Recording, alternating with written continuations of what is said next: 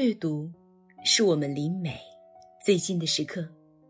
在微信上搜索公众号“上官文露读书会”，关注我们，可以查看节目原文或了解更多关于读书和电影的内容。你们好，我是上官文露读书会的主播小何。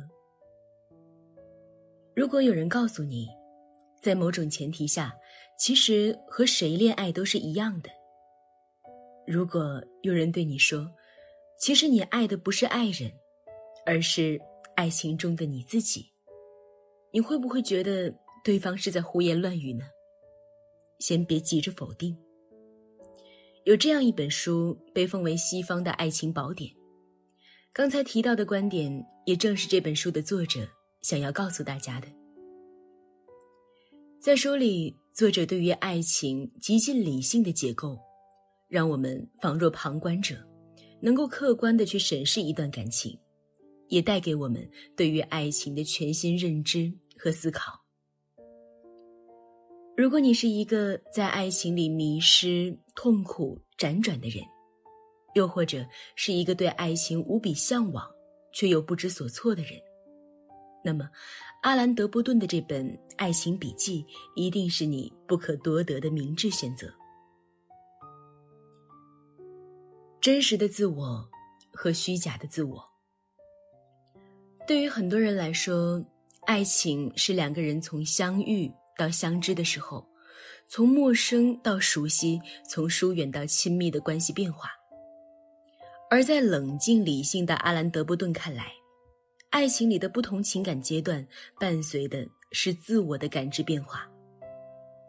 接下来，我们就一起来看看在小说里。在遇到克洛艾之后，阿兰·德波顿的自我是如何感知和变化的？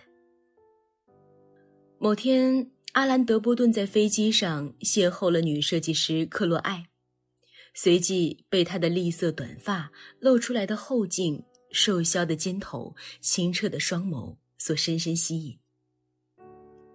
两人短暂相识后，从机场告别。几天之后，阿兰·德波顿忍不住思念，拨通了对方的电话，并顺利地开启了第一次的约会。初次约会，在阿兰·德波顿的眼里，克洛艾是完美的、高傲的，而自己则是卑微的、渺小的。这种来自于崇拜和仰视对方而产生的自卑感。让阿兰·德波顿时刻关注着对方，并处于小心翼翼的探寻和等待里。他试图从克洛艾的言语和表情变化里探寻出蛛丝马迹，以便知道对方到底喜欢什么样的人。对他来说，我是谁呢？他如何看待我的领带？看待我的穿着呢？他到底会喜欢什么样的男人呢？诸如此类的问题。阿兰·德波顿在头脑里不断地问自己。此时，真正的阿兰·德波顿是谁已经是完全不重要了。他只在乎在克洛艾的眼里自己是不是完美的。而一旦追寻到对方可能喜欢的伴侣的样子，阿兰·德波顿就试图掩盖真实的自己，转而去迎合对方的喜好。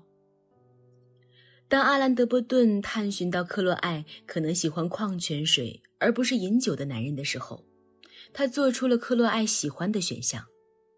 同样，当克洛艾问他是不是喜欢吃巧克力的时候，他也给出了违背真实内心的回答。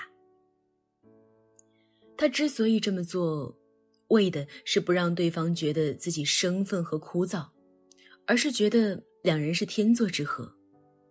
像极了每个初坠爱河的我们，总是想把最完美的样子留给对方。可是，这种为爱屈尊的行为，掩映下的又何尝不是内心的虚荣主义呢？因为虚荣，我们不愿让真实的自己敞开；因为虚荣，我们也不接受被心仪的人判定为不合适的人。于是。我们宁愿隐藏起真实的自己，也要为爱一搏。这种在真实和虚伪之间游离的自我，掀开了爱情浪漫的面纱，给予彼此进一步发展的可能。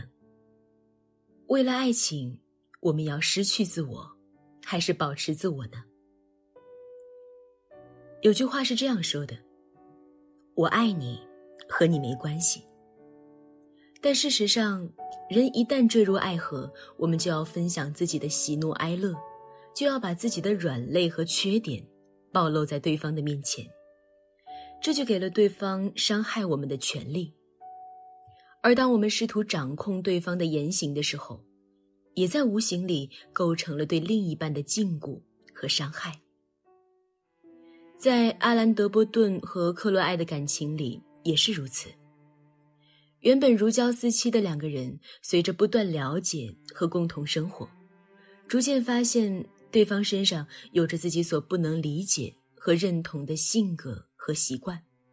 某天，克洛艾为阿兰·德波顿准备了丰盛的早餐，就因为其中没有阿兰·德波顿喜欢吃的草莓酱，两个人争论不休。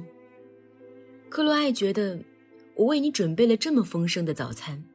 而你所做的却是对果酱吹毛求疵，而阿兰·德伯顿只是想吃草莓酱而已。阿兰·德伯顿已用自己的喜好禁锢克洛艾的选择。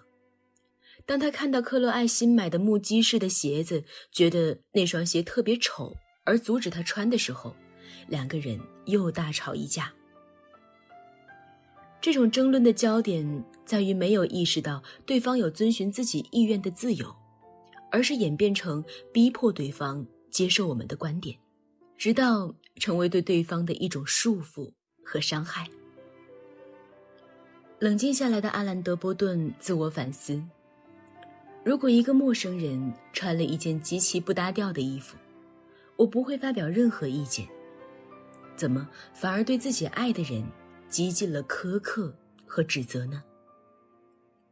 这大抵道出了爱情里。让人感到甜蜜却苦恼的地方，就是我们爱对方，所以想让对方按照我们的意愿做事，这成为造成情感隔阂的元凶。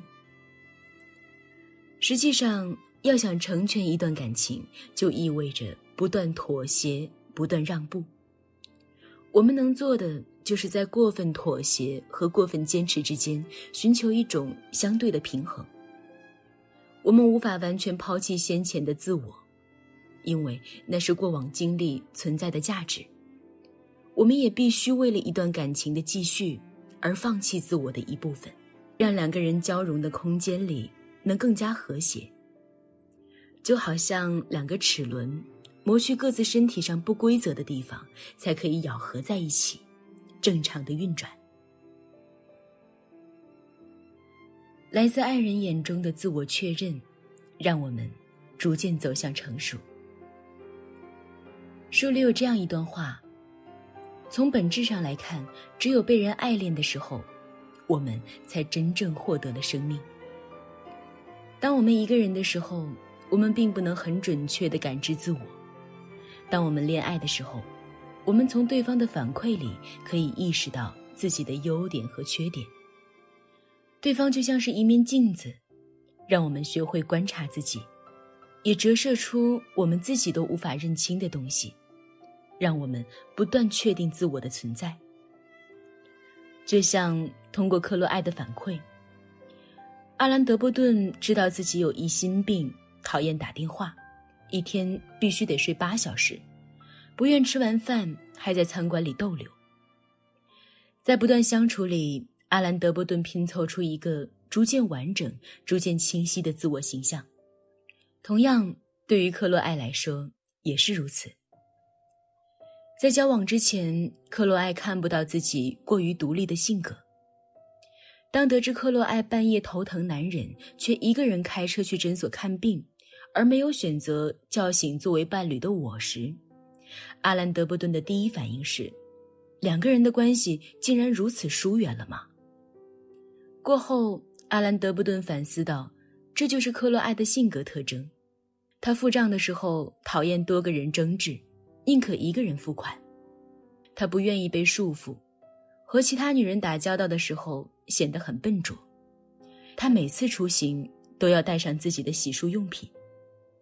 这些都是克洛艾的不同侧写，拼凑在一起，才是完整的他。两个人在朝夕相处的过程里，不断谋划出自己和对方真实完整的模样。